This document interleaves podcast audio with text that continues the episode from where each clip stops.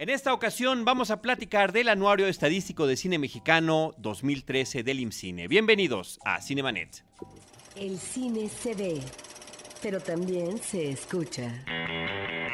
Se vive, se percibe, se comparte. Cinemanet comienza.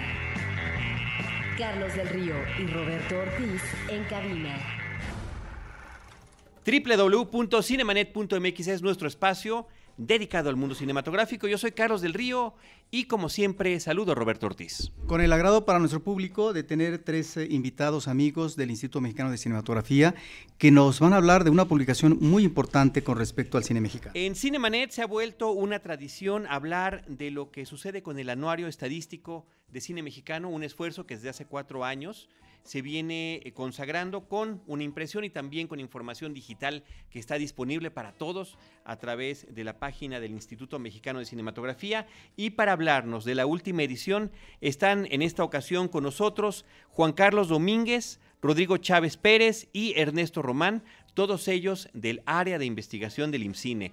Y eh, me disculpo por eh, presentaros tan brevemente. Yo sé que cada uno de ustedes hace diferentes cosas, diferentes actividades. Ernesto, ya te hemos tenido en varias ocasiones en Cinemanet. Gracias de nuevo por estar con nosotros. Juan Carlos Rodrigo, sean ustedes bienvenidos. Gracias. Gracias, gracias. Muy bien, pues Roberto. Bueno, que nos platiquen brevemente, en eh, forma introductoria, cómo es que surge y se retoma este proyecto y el trabajo que constituyó levantarlo. Pues gracias por invitarnos, estamos muy contentos de estar presentando este cuarto, una cuarta edición, como bien decías, del anuario estadístico.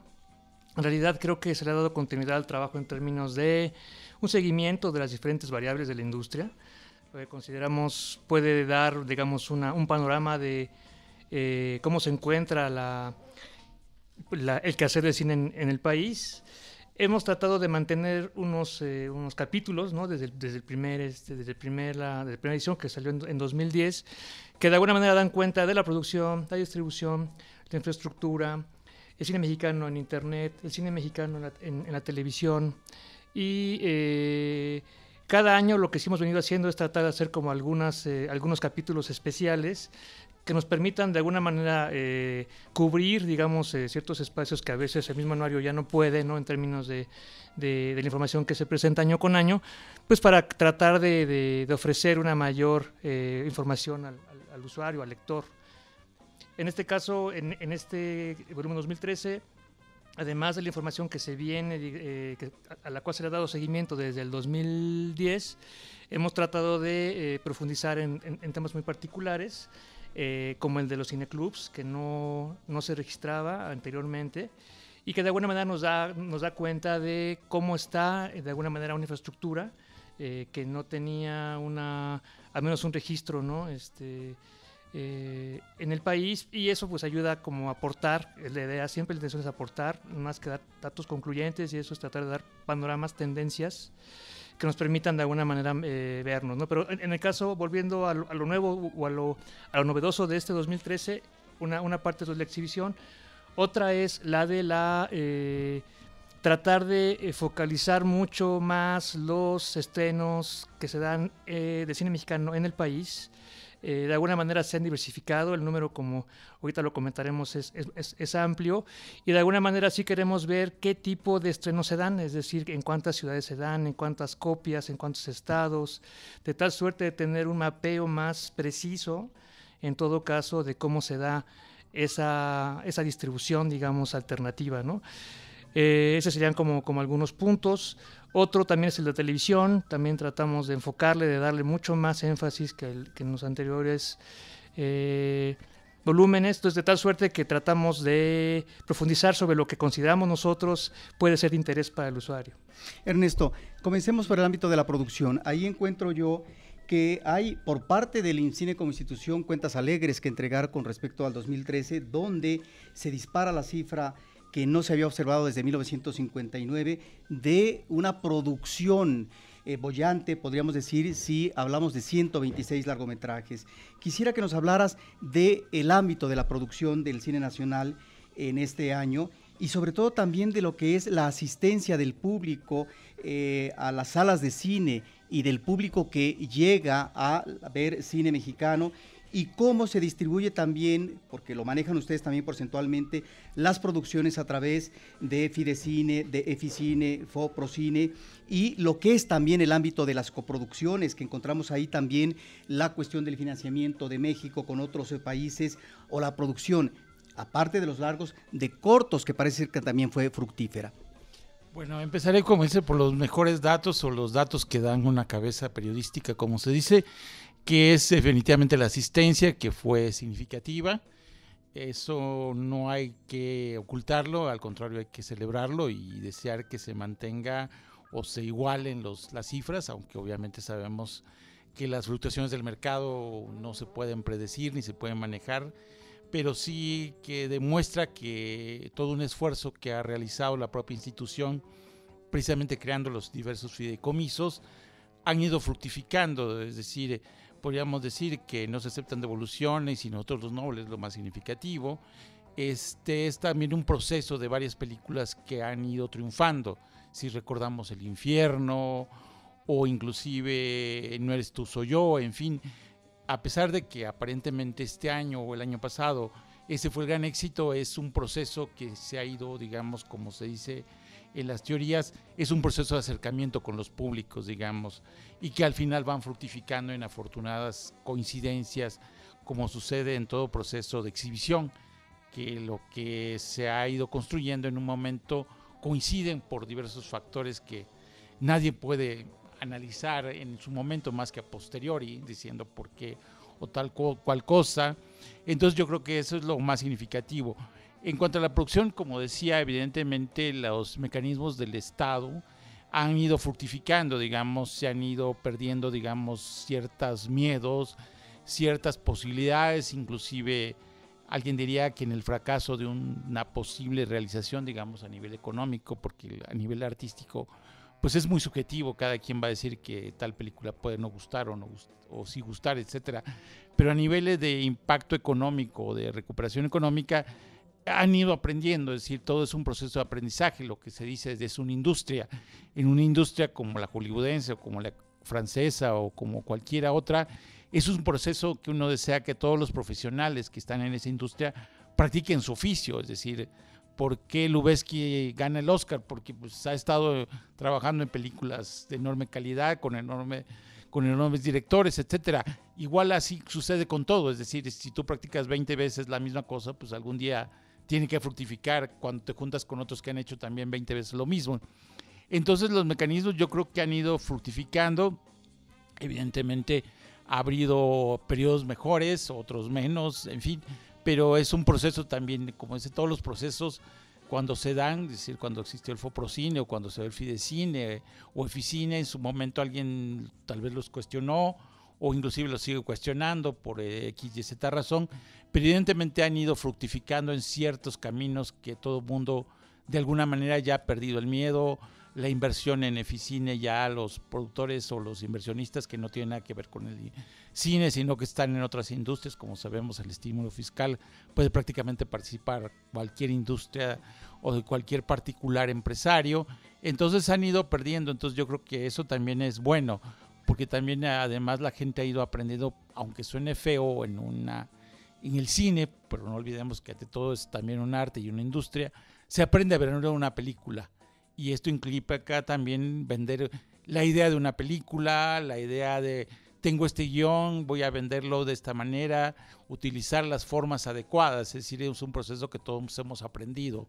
Y ahí también tenemos, como el anuario también lo destaca, directores que ya tienen una trayectoria, digamos, en los últimos 10, 12 años, que antes, pues alguien diría en los cineastas de los 90 eh, sería muy difícil mantener ese ritmo de producción que ahora sí tiene un cineasta con tres, cuatro películas, o lo que se vemos también en el anuario de mujeres que están debutando, de óperas primas, en fin, ya hay más posibilidades y quiero que así sea que creando con todos los mecanismos que en su momento tal vez fueron criticados y son criticados como decía, pero que ahí están los resultados, o sea, ¿por qué la producción ha crecido?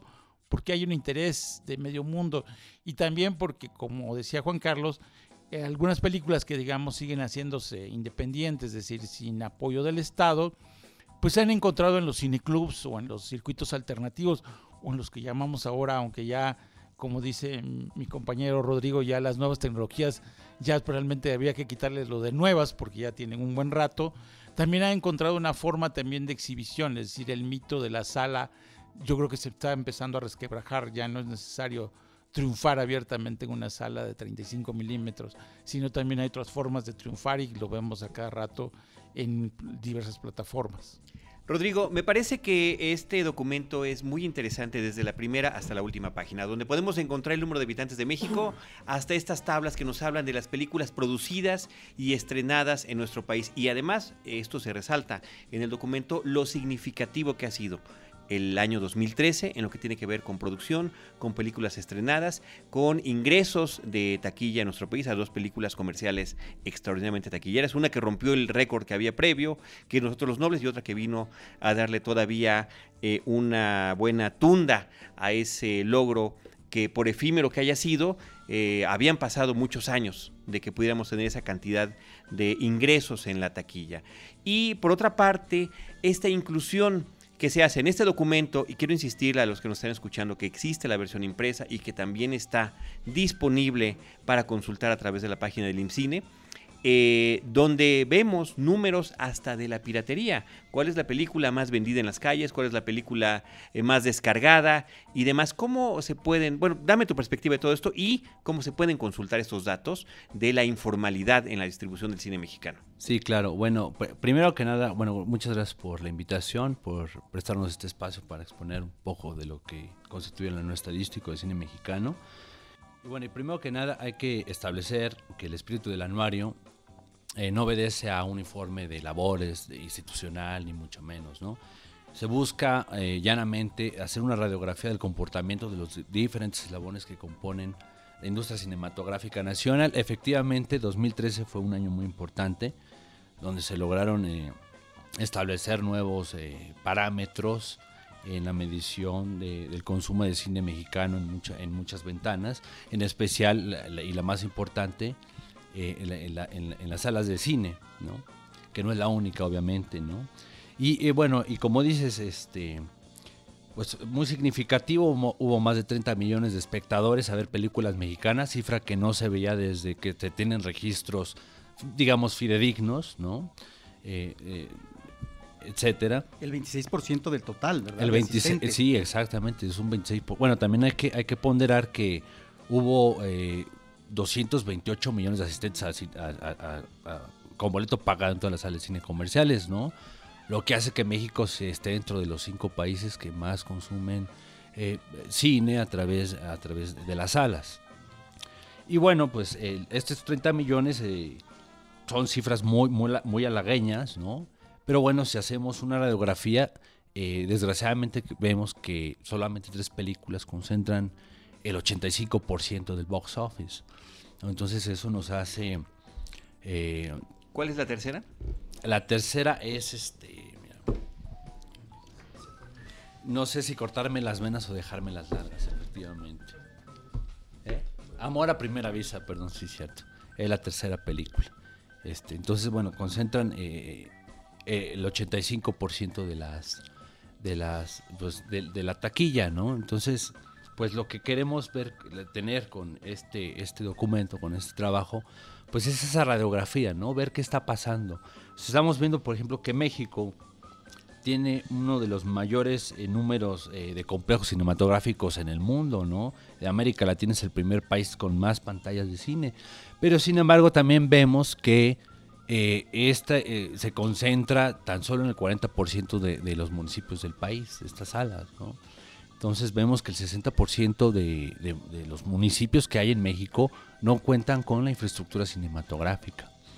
Es decir, este documento lo que invita es pues, hacer una introspección, a, hacer un análisis de, un todo o un, particularismo, de cómo se comporta eh, eh, la, industria en México.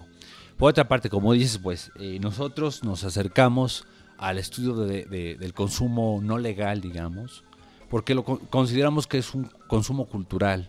Entonces, desde ahí estamos... Es una realidad. Y es una realidad, ¿no? ¿no? Antes que cualquier otra cosa, y efectivamente Claro. me parece muy bien, desde años anteriores que lo han hecho, Sí. me llama la atención que haya este registro, ¿no? Claro, pues eh, los datos antes eran muy ambiguos y bueno, en el área de investigación eh, armamos una metodología y la hemos ido puliendo conforme van pasando los anuarios y bueno, eh, localizamos eh, las ciudades o los puntos de distribución de, de- de este tipo de, de- películas no legales y pues vamos a hacer un sondeo a, la- a ciertas ciudades del país, ¿no?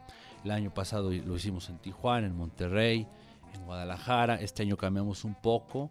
Nos fuimos a, a Tabasco, eh, estuvimos en Yucatán, este, buscando material, eh, me- eh, bueno, películas mexicanas estrenadas en el 2013. Estamos hablando de la piratería, De de, lo que encuentra uno en los puestecitos. Sí, Digo, porque además aquí la Ciudad de México, la Sí, zona claro. metropolitana, seguramente Sí, es es la de mayor distribución, ¿no? Sí, claro. Pero siempre viendo esto como un consumo cultural. O sea, nosotros no nos metemos en, en cuestiones este, legales o No, no, yo lo entiendo. No, no, o- pero es que también Sí, esta sí, sí. metodología es muy importante poder explicarla y entender cómo se puede llegar a dar cifras Claro, y más- concretas claro. sobre cuál es el consumo. Y más cuando en las últimas encuestas, estas nacionales de, de consumo de piratería, pues ponen a México como uno de los 10 países que consumen más eh, productos apócrifos, ¿no?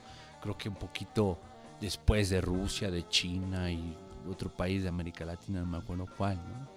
Porque de alguna manera lo que se distribuye vía internet, estas famosas descargas también y sitios, como que entendería uno que con la tecnología, ya no las nuevas tecnologías, la tecnología, eh, puede uno eh, rastrear Sí, cómo se está comportando, ¿no? Sí, pero vaya, eh, el- la piratería o digamos el consumo informal sigue siendo un gran, un gran, gran centro de distribución de películas, ¿no? Porque tiene todo, es barata, las películas cada vez tienen mejor calidad, hay que decirlo, y el acceso es inmediato, ¿no? La compra es inmediata, están en todas partes. Entonces, pues una persona que tiene este tiene la facilidad de tener el producto ¿no? en el momento y con la calidad que, que lo quiere. Este anuario no solamente nos presenta un panorama, porque casi siempre pensamos en el ombligo cultural de este país, que es eh, el Distrito Federal. No, es el ámbito del territorio nacional. Eso es lo importante cuando vemos los mapas y las gráficas, porque observamos la asistencia del cine mexicano en los estados.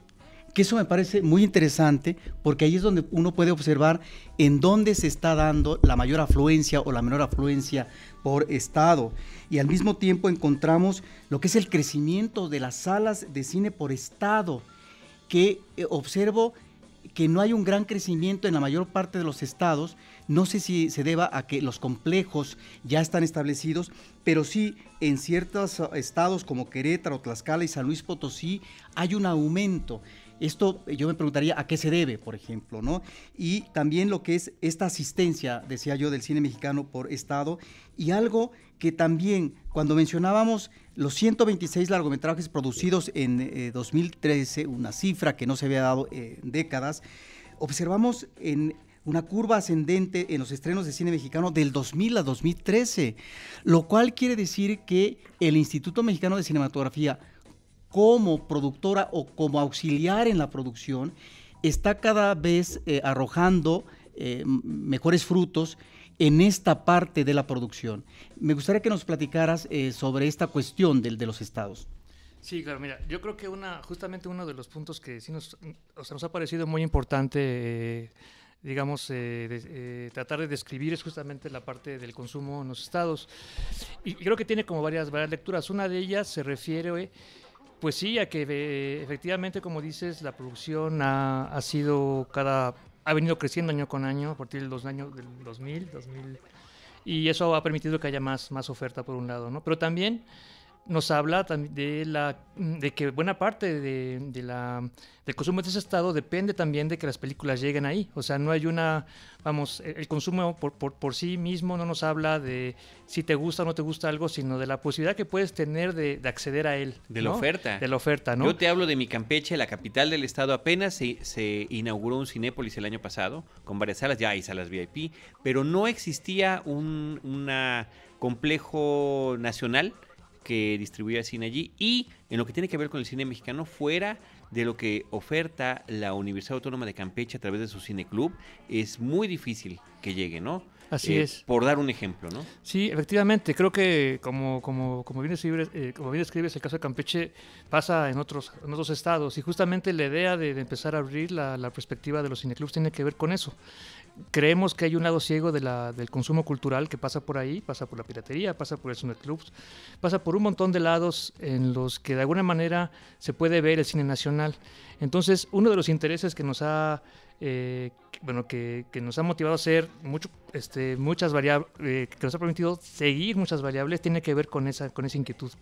¿Qué pasa donde no se ve, donde, donde no está el registro del box office o donde no está el, de alguna manera la, la posibilidad de, de, las mediciones en, en, diferentes ámbitos? ¿no? Entonces, eh, en sí misma el, el, el, consumo del cine nacional tiene que ver con diferentes prácticas, pero también con diferentes ofertas. Entonces, hay, hay que ponderarlas todo el tiempo porque, de alguna manera, si bien se estrenaron, si bien se hicieron, 126, si bien se hicieron 126 películas eh, y se estrenaron 101, eh, de esas 101, eh, realmente en, en, en, un porcentaje general, solamente en un 40% de los estados hubo más del 30% de esos estrenos, que, que, que, es una cifra bastante baja. Bajísima. Bajísima, ¿no? Porque a las distribuidoras comerciales no les interesa llevar estas películas al resto de la República, ¿no? Creo que tiene que ver con la distribución, pero también tiene que ver con las pantallas, como dices, porque dices, bueno, o sea, ¿cómo la puedo llevar a un lugar donde no hay cines? ¿Cómo no? O sea, digo, por ejemplo, donde las 20 salas que pueda haber tal vez en, en ciudad, en ciertas ciudades, pues está copado por las películas que se estrenan eh, semana a semana que provienen pues prácticamente de la cartelera comercial. Entonces tiene que ver con los espacios y también tiene que ver con la oferta. Creo que tiene, o sea, son como, como esos dos, este, dos puntos de vista, ¿no? Que, que, hay que siempre ponderar para poder hacer como un análisis, tratar de, de, hacerlo. Y en el caso de este anuario tratamos de hacerlo a partir de en cuántas ciudades se han estrenado las películas. Hicimos algo que es inédito en otros, eh, respecto a otros anuarios, que es tratar de hacer una, una clasificación de las películas respecto al, al, al número de copias con los que fueron estrenadas, ¿no?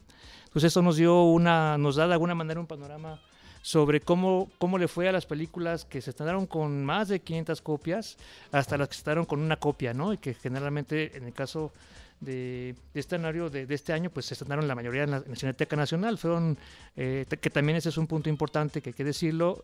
Eh, empiezan a haber foros donde el, el, cine mexicano se empieza a estrenar de manera más sistemática, más, más, es, más ordenada en términos de distribución. Es decir, que tiene una semana de, de, exhibición, cuando menos. O sea, que, no, que, que, es una iniciativa de la Cineteca, por claro. decir algo, ¿no? Que es muy importante. Creo que al menos, Roberto, no, no, sé el dato bien, pero creo que al menos tiene que estar un mes la película mexicana estrenada, ¿no? Que permanezca en cartelera y no que independientemente independientemente de lo que ocurra en la taquilla, de lo que le llaman el semanazo, ¿no? No aguantó cierto número de espectadores y simplemente la distribuidora la saca para meter la próxima, la próxima película de Walt Disney, ¿no? Así es. De alguna manera creo que eso, esa, esos, esos circuitos eh, de, de estreno ayudan a que de alguna manera haya una salida a toda esta producción que cada vez es más amplia, ¿no? Pero sobre los mapas sí me gustaría agregar algo. También en este año, digo, también tenemos mapas nacionales, pero también tenemos mapas globales, ¿no? Sí creemos que la lectura nacional tiene que darse en un marco pues global de alguna en manera, un contexto, en un contexto, y sí tratamos a partir de información que hemos venido recopilando de otros años, tratar de hacer, hay por ahí dos mapamundi sobre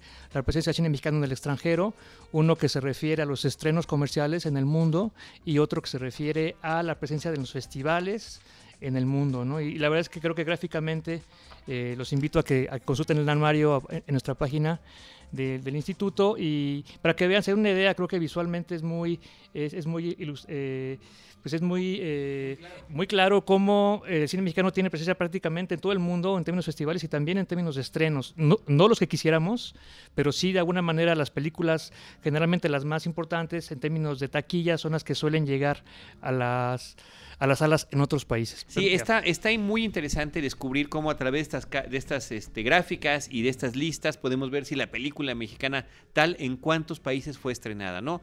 Eh, a través de estos festivales, por supuesto, pero hay muchas que ya están teniendo también distribución eh, comercial en, en diferentes países. Ernesto, quisiera que nos platicaras sobre la, ventana de la televisión, porque ustedes hacen también un estudio sobre las televisoras públicas eh, en los estados y al mismo tiempo, por lo que se refiere a la televisión comercial, las películas transmitidas eh, en lo que son los canales eh, abiertos eh, más fuertes para el cine, como el Canal 7, Cadena 3, Canal 22, las películas de mayor audiencia, en donde inclusive hay una relación que nos habla del top 20 del cine mexicano en los canales abiertos y de paga. Bueno, haciendo un mal chiste diría que el cine y la televisión son como una relación bipolar. ¿A qué me refiero? Es decir, eh, y lo decía maravillosamente José Waldenberg en la presentación que hubo de la Navaria en el Festival de Guadalajara, es decir, la televisión este, es el mayor, la mayor ventana que tiene el cine mexicano. Es decir, eh, por el número de audiencias que logran, es decir, por el número de películas que se exhiben A- o se Antes de eso, este, Ernesto, lo que viene ahí en el anuario es la cantidad de televisiones que hay. Más de un 90% de los hogares mexicanos tienen Sí, una televisión sí. independientemente de su estatus socioeconómico, ¿no? Sí, que era lo que un poco lo que decía José Waldenberg, es decir, con esa capacidad, digamos, de recepción, prácticamente cualquiera mínimamente interesado en el cine puede ver una película por lo menos una vez a la semana, cosa que, digamos, ir al cine una vez a la semana, mucha gente, por lo que hablábamos ya, porque no el cine no está en su ciudad, porque el cine está a las afueras de su ciudad, porque le cuesta muy caro moverse con toda la familia, pues es bastante complejo acceder a una película. En cambio, prácticamente en la televisión es prácticamente casi a cualquier hora y en casi cualquier canal. Y si se tiene el mínimo sistema de paga de tele, pues aún la oferta crece enormemente. La, la paradoja de todo eso es que desafortunadamente el cine mexicano de reciente producción no tiene mucha salida en esa ventana de exhibición. Es decir, si comparamos, digamos, las películas que se han filmado en los últimos 10 años con la cantidad de películas que se transmiten en televisión, vemos que las llamadas películas de lo que podrían llamar exageradamente, digamos, entre los 30 y los 70 de la época de oro, digo, aunque sé que evidentemente la época de oro va a dar para pelearse un rato de cuando terminó, pero digamos ese grosso de películas son las que dominan las pantallas. Es decir, eh, claro, también eh, es una especie de ritual que existe de acuerdo a todos los estudios de televisión, que uno se acostumbra a ver lo mismo, es decir, vamos a ver cada fin de año El Inocente, aunque la pasen por enésima vez o quién sabe desde cuándo, inclusive desde que muchos antes de que nosotros no naciéramos ya pasaban El Inocente en televisión y seguirá pasando, etcétera. Como en, exacto, como en Estados Unidos pasa Qué bello es vivir cada fin de año, etcétera, etcétera. Sí, es un fenómeno, eso a decir, es un fenómeno global al Exacto, final de cuentas, ¿no? exacto. Que se, se- se repite. donde efectivamente las nuevas producciones les cuesta aparecer. Es difícil. eh, Y además, por las temáticas a veces, por inclusive por temáticas propias de los canales, que no aceptan ciertos temas, que no aceptan, aceptan ciertas palabras, que inclusive llegan a grados realmente, alguien diría, demasiado estrictos en cuanto a la moralidad o las buenas costumbres de que ciertas palabritas ni siquiera pasan. Ayer mismo estaba viendo una, la película Amor letra por letra y la cantidad de, de silencios que tuvo la película sin ser una película para adultos mayores de 30 años, eh, realmente fue excesiva, ¿no? Es decir, entonces esos, esas problemáticas son complejas, ¿no? Y que además son los canales que, como decían ya también en una primera presentación, son los canales que tienen más audiencia porque ni modo, así es. Digamos, hay quien llegó primero y se ha posicionado con telenovelas, con espectáculos deportivos, con lo que ustedes gusten y manden en, en una preferencia del público. En cambio, lo que habla, se hablaba, inclusive en un evento que aquí participó de manera determinante Juan Carlos y que sucedió en el Festival de Guadalajara, cuando se hablaba precisamente de la televisión pública y del cine, todavía, digamos, los esfuerzos son, digamos, todavía muy complejos por costos de tener acervos, no todas las televisiones, como se decía ahí, a pesar de que podríamos decir que, Canal 22 por decía, podríamos decir que tiene recursos modestos, en el circuito de televisiones públicas es el hermano rico.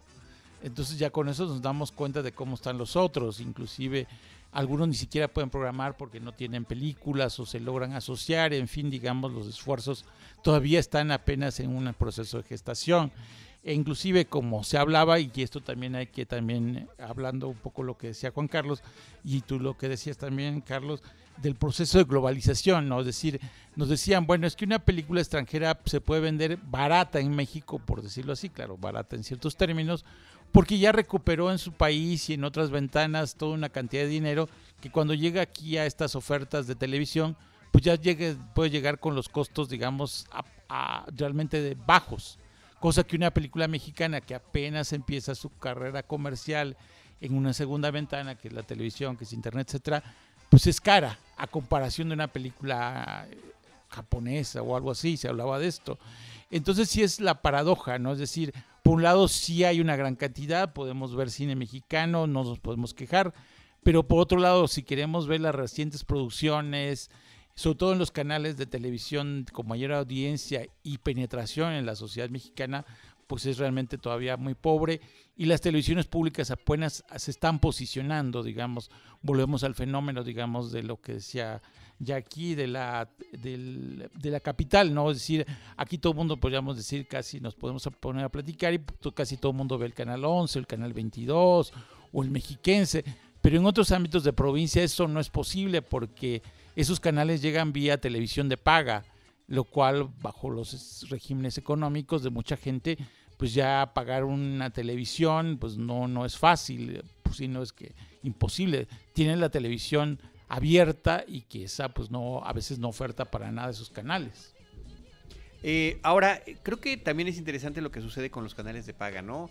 Eh, de película, por ejemplo. Se puede uno encontrar joyas de todo tipo, de, y cuando digo joya, hay que ver de qué manera interpreta uno como joya. Para mí lo fue encontrar el otro día en la madrugada una película que se llama Chile Picante, eh, protagonizada por la directora de la Academia Mexicana de Artes y Ciencias Cinematográficas, Blanca Guerra y Héctor Suárez, ¿no? Este, pero también en otros canales de paga ya están distribuyéndose películas mucho más recientes de la cinematografía mexicana. Me parece que todo esto que sucede es interesante. Rodrigo, quisiera preguntarte esta parte muy eh, eh, interesante del anuario que habla eh, de lo que es eh, la posibilidad de distribución y acceso a través de los formatos digitales, a través del DVD, a través del Blu-ray. Y la otra parte que es muy sustanciosa en el anuario, que nos remite al mercado infernal, que de alguna manera al principio ya mencionaban, el acceso a través del Internet y, qué son estas plataformas digitales. Pues así es, este, pues vemos que, bueno, este año no fue tan, el cine mexicano no tuvo tanta eh, penetración como el año pasado, por ejemplo, donde eh, encontramos un número de películas mayores el año pasado. Donde, estamos hablando de películas mexicanas estrenadas en el año que estamos estudiando, ¿no? Este, solamente pudimos eh, encontrar un 30% de las 101 películas que se exhibieron. Es decir, estamos hablando de 30 películas que las pudimos encontrar en, en, plataformas eh, no legales, ¿no? Eh, y, en legales y no legales, ¿no? Y bueno, pues, eh, pues sí, esto es una realidad, ¿no? esto, lo de las plataformas digitales es una realidad, o sea, la televisión va para allá, va a haber un momento en el que la televisión y pues el internet se, sea uno solo, ¿no? Y va a haber solamente una pantalla ya lo es en ciertos servicios. Ya lo es y en cierta tecnología, ¿no? Y yo veo que se están abaratando todas estas televisiones, toda esta tecnología, ¿no? Eh, año con año, si no me equivoco, sube la penetración en los hogares mexicanos del Internet, creo que en un ritmo de 5%, que es muchísimo. Entonces estamos hablando que del año pasado, en 2003, hubo el 56% de los hogares en México ya contaba con, con Internet, ¿no? Entonces estamos hablando ya de, más de 60 millones de mexicanos que cuentan con Internet. Y bueno, pues evidentemente es una ventana natural que existe y que año con año se va a hacer más fuerte y que eh, los distribuidores tienen que eh, pensar, si ya lo han hecho, en la posibilidad de poder estrenar sus obras también a través de, esta pues, de, esta superventana, ¿no? En estos momentos, pues eh, se está planteando hacer eh, una plataforma digital desde el Instituto Mexicano de Cinematografía, ¿no?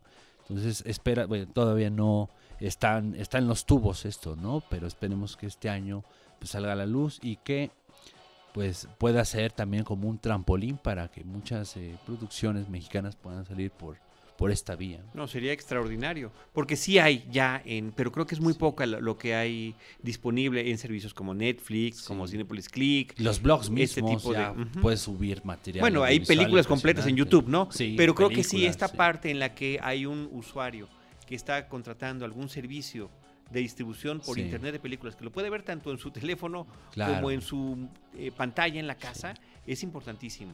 Sí, claro, Y- ya te subes a un, al metrobús o al metro, digo, Sí. la gente está viendo, está consumiendo audiovisuales, ¿no? Así es. Este, otro tema importante que se toca aquí en el anuario es el de los festivales. A mí me gustó mucho esta parte porque nos habla de la festivalitis, si la queremos ver de esa manera. La cantidad de festivales que hay en la Ciudad de México abarca casi toda la página. Este, el mapa también es muy claro porque nos indica eh, por estado de la República cuáles sí tienen festivales y cuántos y, y cuáles no. Este, yo no sé si esto sea bueno o sea malo, a final de cuentas es un registro de lo que está sucediendo. Sí, así es. Tampoco nosotros creo que podemos hacer un, un juicio sobre si es bueno o malo. Al- O sea, nos quedamos en registrar lo que, lo que vemos, ¿no? Esa es un poco la, la- la misión. Y bueno, sí, digamos un poco como comentario, creo que tiene razón. De alguna manera lo que hemos visto es que ha habido un crecimiento realmente exponencial el de la relación de festivales en, el país. Eh, también vemos que es muy complicado que se mantengan muchos años, o sea, si bien es cierto hay festivales que están consolidándose cada vez más, muchos que si bien tienen 4 o 5 años ya se han posicionado muy bien, hay otros que les cuesta más trabajo, ¿no? Pero al final de cuentas creo que lo que lo que es importante es ver que el cine mexicano, bueno, el cine en general, pero el cine mexicano eh, eh, en particular puede llegar eh, al país o a diferentes eh, estados del país por los festivales, ¿no? O sea, siguen siendo vehículos muy importantes de difusión y independientemente de estas dificultades que van teniendo, sí vemos que la que la, la la estadística se mantiene. La verdad es que hace años ve- veíamos que posiblemente se iba a, a caer la cifra. Sí se cayó, creo que hubo 4 o 5 que nacieron este año. Pero más allá de eso, creo que se ha mantenido el ejercicio de hacerlos en diferentes estados estratégicos, donde, como hace rato platicabas bien, Carlos, pues no hay salas, ¿no? Entonces, los festivales de alguna manera sí permiten que exista, aunque sea de manera momentánea, tal vez efímera, pero, pero constante, eh, a final de cuentas, anualmente, quiero decir, este, la, la oferta del cine, del cine nacional. Y, y por otra parte también hemos visto la, la necesidad de profesionalizarse de muchos festivales, es decir, ya empieza a haber también mucho más articulación entre ellos mismos sobre la oferta, sobre las películas que pueden ser eh, eh, exhibidas. Entonces, de alguna manera empieza a ser también, sin serlo en, en lo formal, sí vemos que hay como un, circuito, un circuito alterno, ¿no? Que va fortaleciendo todos estos, estas, este lado ciego que decíamos de la estadística cultural. O sea, no sabemos en muchos casos, salvo los festivales grandes, pues cuánta gente va, qué ven, qué, qué opinión tienen sobre eso, ¿no? Y de alguna manera creo que esa parte, pues sí está, está todavía como por explorar, pero sí, sí, sí pensamos que el hecho mismo de que exista un festival en el en un lugar, en un estado del país, pues es una buena noticia, ¿no? Ernesto, quisiera preguntarte, hay dos relaciones que me llaman la atención, el top 20 de películas transmitidas por Canal 2 en 2013, en donde observo, que esto ameritaría a lo mejor un eh, estudio sociológico, donde veo que conviven lo mismo películas clásicas eh, de lo que pueden ser los años 40 o 50, como Ustedes los ricos, Los Tres Huastecos, películas más intermedias, eh, como podrían ser eh, El Patrullero 777 y La Presidenta Municipal, dos películas que nos remiten a dos cómicos eh, muy populares y películas más contemporáneas eh, de un registro más actual como podrían ser Abel, El viaje de Teo y otra película de huevos y pollo. Esta estadística me llama mucho la atención que finalmente nos da a conocer que conviven diferentes épocas y que están tal vez eh, también instalados los gustos eh, diversos por parte del público mexicano. Ahora bien, en el caso de la asistencia mensual del cine mexicano 2012-2013, sobre esto que ustedes también le han dado seguimiento, pareciera que hay meses que son más fructíferos en esta asistencia, como sería el mes de marzo o como podría ser el mes de septiembre. ¿Esto por qué sería así?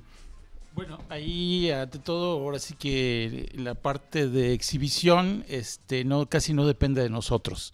Sabemos que desde hace ya un buen rato, prácticamente desde que lo descubrió eh, George Lucas con la Guerra de las Galaxias, sabemos que el verano se ha convertido en un momento clave para el cine norteamericano. Es decir, desde esos años que estamos hablando, imagínate ya de un buen rato, el verano es clave para el cine norteamericano. Lanzamientos masivos, inclusive lo que ahora se dice con realmente películas de secuela, es decir, con ya públicos adquiridos, inclusive con cómics que ya se han posicionado, etcétera. Luego, por otro lado, también sabemos en que entre diciembre y febrero, marzo, todo depende de hasta cuándo llegue el Oscar, este, vamos a tener esa parte fuerte de estrenos norteamericanos muy publicitados, muy promocionados, es decir, lo que invierte el cine norteamericano en verano y a finales y principios del año siguiente realmente es impresionante. Entonces realmente es casi irse al matadero tratar de estrenar en esos meses. Entonces realmente lo que va reflejando la estadística son los pequeños espacios o grandes espacios, como se quiere ver, si uno quiere ver el vaso medio lleno o medio vacío, donde se va a posicionar, saben, ahora sí que son estrategias que se han aprendido, donde tienes que estrenar la película, porque sabes que en otro momento frente al hombre araña, ¿qué vas a hacer? O sea, en primer lugar lo que decíamos nuevamente, y Juan Carlos lo mencionaba, y aquí se ha mencionado, el número de salas. Sale con una cantidad enorme de copias que inclusive en el mismo complejo puede estar en cinco versiones de la misma película en 3D, en, eh, en español, digital subtitulado, etcétera, etcétera. Entonces, el cine mexicano no tiene muchos espacios durante el mes. Entonces, los pocos espacios es donde se logra posicionar y donde efectivamente se han ido posicionando. Si ves la fecha de estreno, por ejemplo, en Otros los Nobles, pues no es en verano, es decir, eh, son posicionamientos. Igual sucede con no se aceptan devoluciones, es casi. Es decir, hay que, ahora sí que hay que aprender, por decirlo tal vez exageradamente, del enemigo, enemigo en cuestión de competidores, saber dónde estrenar el cine mexicano, en qué momentos, para realmente tener un poco de éxito. Es decir, no hay que suicidarse. Nadie quiere aquí suicidas, quiere más bien historias de éxito es lo que podría decir, digamos, de esas estadísticas que aparentemente alguien diría, ¿por qué son así? Pues porque precisamente tenemos que jugar así con el otro, así como diría aquí a Juan Carlos que le gusta el tenis, hay que saber que hay que jugar con el otro, que efectivamente está del otro lado, como, como saca, si se sube la red. Aquí efectivamente también en el caso del cine hay que saber cómo juega el cine norteamericano. En el caso de la televisión, eh, vuelvo a lo paradójico. Efectivamente, uno dice, bueno, sí conviven, pero conviven porque afortunadamente las películas, digamos, de reciente estreno que tú has mencionado, ahora sí que se presentan o se transmiten en horarios de buena audiencia.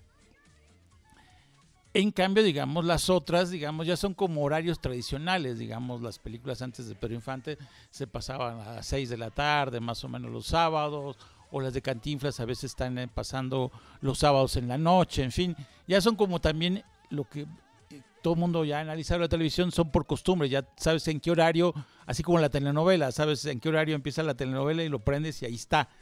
En fin, nadie quiere sorpresas desagradables en la tele, ¿no? En cambio, cuando el cine mexicano, afortunadamente por algunos canales, es, es transmitido en buenos horarios y en días fascinantes, tiene unas audiencias que digamos que son deseables. Es decir, lo ideal sería, digamos, que buena parte de los estrenos que pasan, digamos, del cine a la televisión pasaran en esos horarios, porque efectivamente son los que ya, como se sabe en los estudios de televisión, pues ya el programa anterior tiene un gran rating, el siguiente programa también va a tener un gran rating, en fin, lo estás posicionado en un, en un horario que aunque la gente por inercia no le apagara, ya, ya es un buen rating de por sí, ya per se. Casi, casi lo, con perdón del cine mexicano y no, no, es no es una ofensa, casi casi que lo que programas tendría éxito. En los otros horarios donde pasan las películas clásicas, pues ya son horarios establecidos que ya la gente ya sabe que ahí está esa película, que, que ya ahorita está la temporada de películas de Cantinflas, o está la temporada de películas de Pedro Infante, o la temporada de películas de la India María, o de algún cómico, etcétera. Ya es como esa tradición de la tele, ¿no? vuelvo a la idea de la telenovela. Entonces, cuando eso ya, digamos, casi no necesita promocionarse. En cambio, los otros, en el buen horario, después de un buen programa y antes de otro buen programa, no digo de calidad, digo de rating, pues ya tienes un horario y un rating ganado. Sensacional. Que eso sería deseable, digamos, si todos los canales tuvieran, lograran esos, como ese flujos de audiencia. Desafortunadamente, por cuestiones demasiado complejas que están mucho más allá del anuario y de cualquier institución.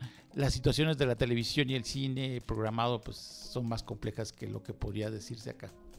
Rodrigo, Juan Carlos, eh, Ernesto, eh, creo que cada lector y espectador podrá encontrar datos interesantes y por supuesto que estos sirven también para la industria. Creo que esto, esto también está muy vinculado al quehacer cinematográfico en México y como vemos que la edición viene en inglés y en español, también tiene una trascendencia hacia afuera y una eh, difusión de lo que está sucediendo en nuestro país. Eh, yo no sé si quieran agregar algo cada uno de ustedes eh, para concluir este programa y, y, insisto, cada quien tendrá que visitarlo, descargarlo, leerlo con calma, descubrir lo que, le, lo que más le interesa, lo que más le puede ser de utilidad de este esfuerzo tan grande que ha hecho el IMCINE. Pues nada, pues invitar a la gente a que, a que consulte el libro, que en su versión electrónica o si gustan, también eh, a través de, de, de, IMCINE se le puede otorgar en, digo, no hay como el libro, ¿no? Yo creo que no hay como tener un ejemplar físico. Un ejemplar físico, ¿no? Entonces, pues que lo consulten, que, pues, eh, que, que, sirva, ¿no? Sobre todo a, al estudiante, que sirva a, a, la persona que está en la industria, qué sé yo. Eh, y pues muchas gracias por la invitación. No, no tenemos gracias, Rodrigo. Juan Carlos. Gracias por invitarnos. Realmente, de alguna manera, sí decir que, que este esfuerzo, como bien dices, pues es un esfuerzo institucional. Nosotros nos toca poner los brazos y poner este, lo, que, lo poco o mucho que sabemos.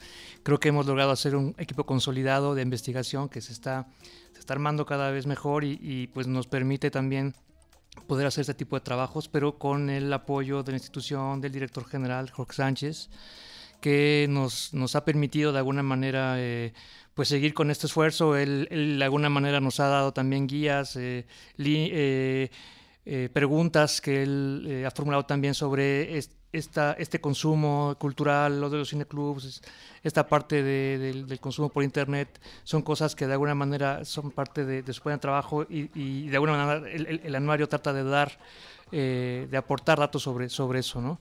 Entonces, eh, solamente decir que eh, la, la, idea del anuario es poder llegar en, ya en el, en el, corto plazo a un observatorio, un observatorio de cine nacional, que ya lo anunció también Jorge Sánchez en Guadalajara en la presentación, que es tratar de que toda, toda, toda la información que viene aquí en el anuario, no toda, pero una parte, una buena parte de ella, pueda ser consultada de manera periódica, trimestral y semestralmente en algunos casos, para tratar de llenar estos huecos de información, que como sabemos cada vez este, la información es más, eh, se requiere para tomar decisiones de diferente índole, desde profesional hasta las académicas, etcétera. Entonces la idea es tratar de que el anuario no solamente se quede como un documento que tenga que esperarse ¿no? este, 12 meses para que salga nuevamente, sino tratar de eh, aportar y de dar eh, datos a la, pues a los interesados, a los usuarios, a la sociedad sobre, sobre este quehacer. Y muchas gracias por, por la invitación. Gracias, Juan Carlos. Ernesto. Bueno, yo también deseo agradecer la invitación y permitir que hablemos un poco del anuario. Y a mí más bien me gustaría retomar algo que mencionó Gabriela Barkentin en la presentación del anuario en el Festival de Guadalajara, donde ella dijo que, bueno, aparentemente cuando uno ve un libro de estadísticas, uno dice, y esto es de lo más aburrido, ¿no? Ve uno tablas, este, números y números, y uno dice, ¿y esto qué significa? Y ella mencionaba primero que esa, esa aparentemente frialdad y aridez de datos estaban digamos, plasmados en una buena edición, que creo que también aquí, haciendo, retomando la idea del libro y también en lo electrónico, pues verán, digamos, es una lectura amable para el, el lector, valga la redundancia. Y lo otro, pues que cada quien, como decíamos, este, cada quien tiene la posibilidad de jugar con los datos, es decir, eh, tal vez nosotros, en, por razones del espacio físico y de las mismas mecánicas de impresión, se dan, digamos, estadísticas por acá, en la página 10, en la 30, etcétera. Pero cada quien puede hacer sus propias combinaciones, decir, bueno, yo quiero ver esta película, pero en esto, o a ver cómo influye esta película de éxito, se presentó en todos los estados, etcétera, etcétera. Es decir, eh, prácticamente los libros de estadísticas son como los diccionarios, cada quien los utiliza en la forma que los necesita y algunos los logran de manera maravillosa. Y con esto que ya mencionó Juan Carlos del observatorio, evidentemente las búsquedas serán mucho más fáciles y mucho más enriquecedoras para cualquier usuario del anuario y que no le tengan miedo a las estadísticas, no son aburridas, al contrario, dan, ofrecen muchos panoramas y nos quitan mucha telaraña de la cabeza. Muchas Esto que gracias. estás mencionando me parece que es importante, Ernesto, porque uno de los retos tal vez que se plantearon ustedes del principio como cuerpo de investigación es o fue cómo hacer atractiva esta información. Porque es información dura, son números, son datos, eh, es una información que uno dice, bueno, ¿y cómo la leo y cómo la asimilo? Me parece que ahí está un elemento favorable. No sé quién fue el encargado o la encargada de este diseño, de esta forma tan atractiva de presentarnos los mapas, las gráficas, los cuadros estadísticos, que a mí me parecieron sumamente atrac- enganchan inmediatamente. Claro, que bueno, eso es, eso es lo de importante. Vicente Rojo Cama, un gran, un gran diseñador, este, un gran amigo, nos hizo el favor, pero conforme han pasado los anuarios, vaya, los hemos ido pues ajustando, ¿no? Lo, lo- lo hemos querido hacer más de que, que se dijera más. Entonces ahora sí que es, es error y, y acierto y error, ¿no? Y lo que uno pensaría, no sé si esto es algo que tiene que ver con eh, los buenos pensamientos, es que de esta información tan vasta es eh, que nuestros críticos de cine eh, y los investigadores eh, tuvieran, digamos, no esta aproximación que ustedes están dando en términos de datos, sino estudios más aterrizados sobre lo que es el devenir del cine mexicano. Me parece que aquí está una herramienta fundamental para que críticos e historiadores puedan tener una información de base para poder hacer una serie de análisis del cine nacional en estos ámbitos diferentes de la producción, la distribución y la exhibición. Me parece que efectivamente es un libro muy atractivo y que está ahí. Qué bueno que tiene dos fuentes de consulta, la consulta de la impresión y por otra parte la consulta por internet. Bueno, sobre eso nada más, eh, eh, si, este, si se nos permite nada más eh, decir que hay una versión en, ebook también tratando de que sea más fácil de consultar. El PDF de repente tiene ciertas limitantes. Tratamos de hacer un libro electrónico en- en- en el sentido del término, pues que sea eh, que, que permita consultarse en los dispositivos móviles, en tablets, etcétera, para que justamente se aprovechen estas nuevas vías de, de- consulta eh, y que anuario sea una un- que sea de alguna manera eh, atractiva su, su- su consulta ¿no? y, de fácil acceso. Importantísima esta aclaración. Muchísimas gracias, Juan Carlos, por comentarlo. www.imcine.gov.mx es el portal del Instituto Mexicano de Cinematografía. Ahí pueden ustedes encontrar el anuario. Es muy sencillo llegar a él a través de la página. La verdad que también es una página de, de fácil navegación. Eh, y claro, arroba imcine en Twitter. Creo que es importante si lo quieren seguir. Nosotros no nada más lo seguimos, sino que constantemente estamos retuiteando, citándolos, porque, y bueno, y afortunadamente también ustedes a nosotros, porque andamos en este asunto de eh, platicar, hablar, comentar y difundir cine mexicano. Juan Carlos Domínguez, Rodrigo Chávez Pérez y Ernesto Román del área de investigación del IMCINE, muchísimas gracias. Desde estos micrófonos, a nombre de Paulina Villavicencio, nuestra productora, de Roberto Ortiz y un servidor Carlos del Río, les agradecemos a todos que sigan acompañándonos a través de este podcast. Recordamos nuestras redes sociales. Arroba Cinemanet en Twitter, facebook.com diagonal Cinemanet, Cinemanet 1 en YouTube y nuestro portal www.cinemanet.com.mx donde se difunde este podcast además de iTunes. En cualquiera de estos espacios, nosotros los estaremos esperando con cine, cine y más cine.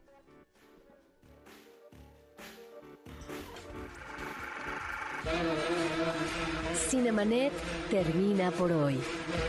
Más cine en Cinemanet.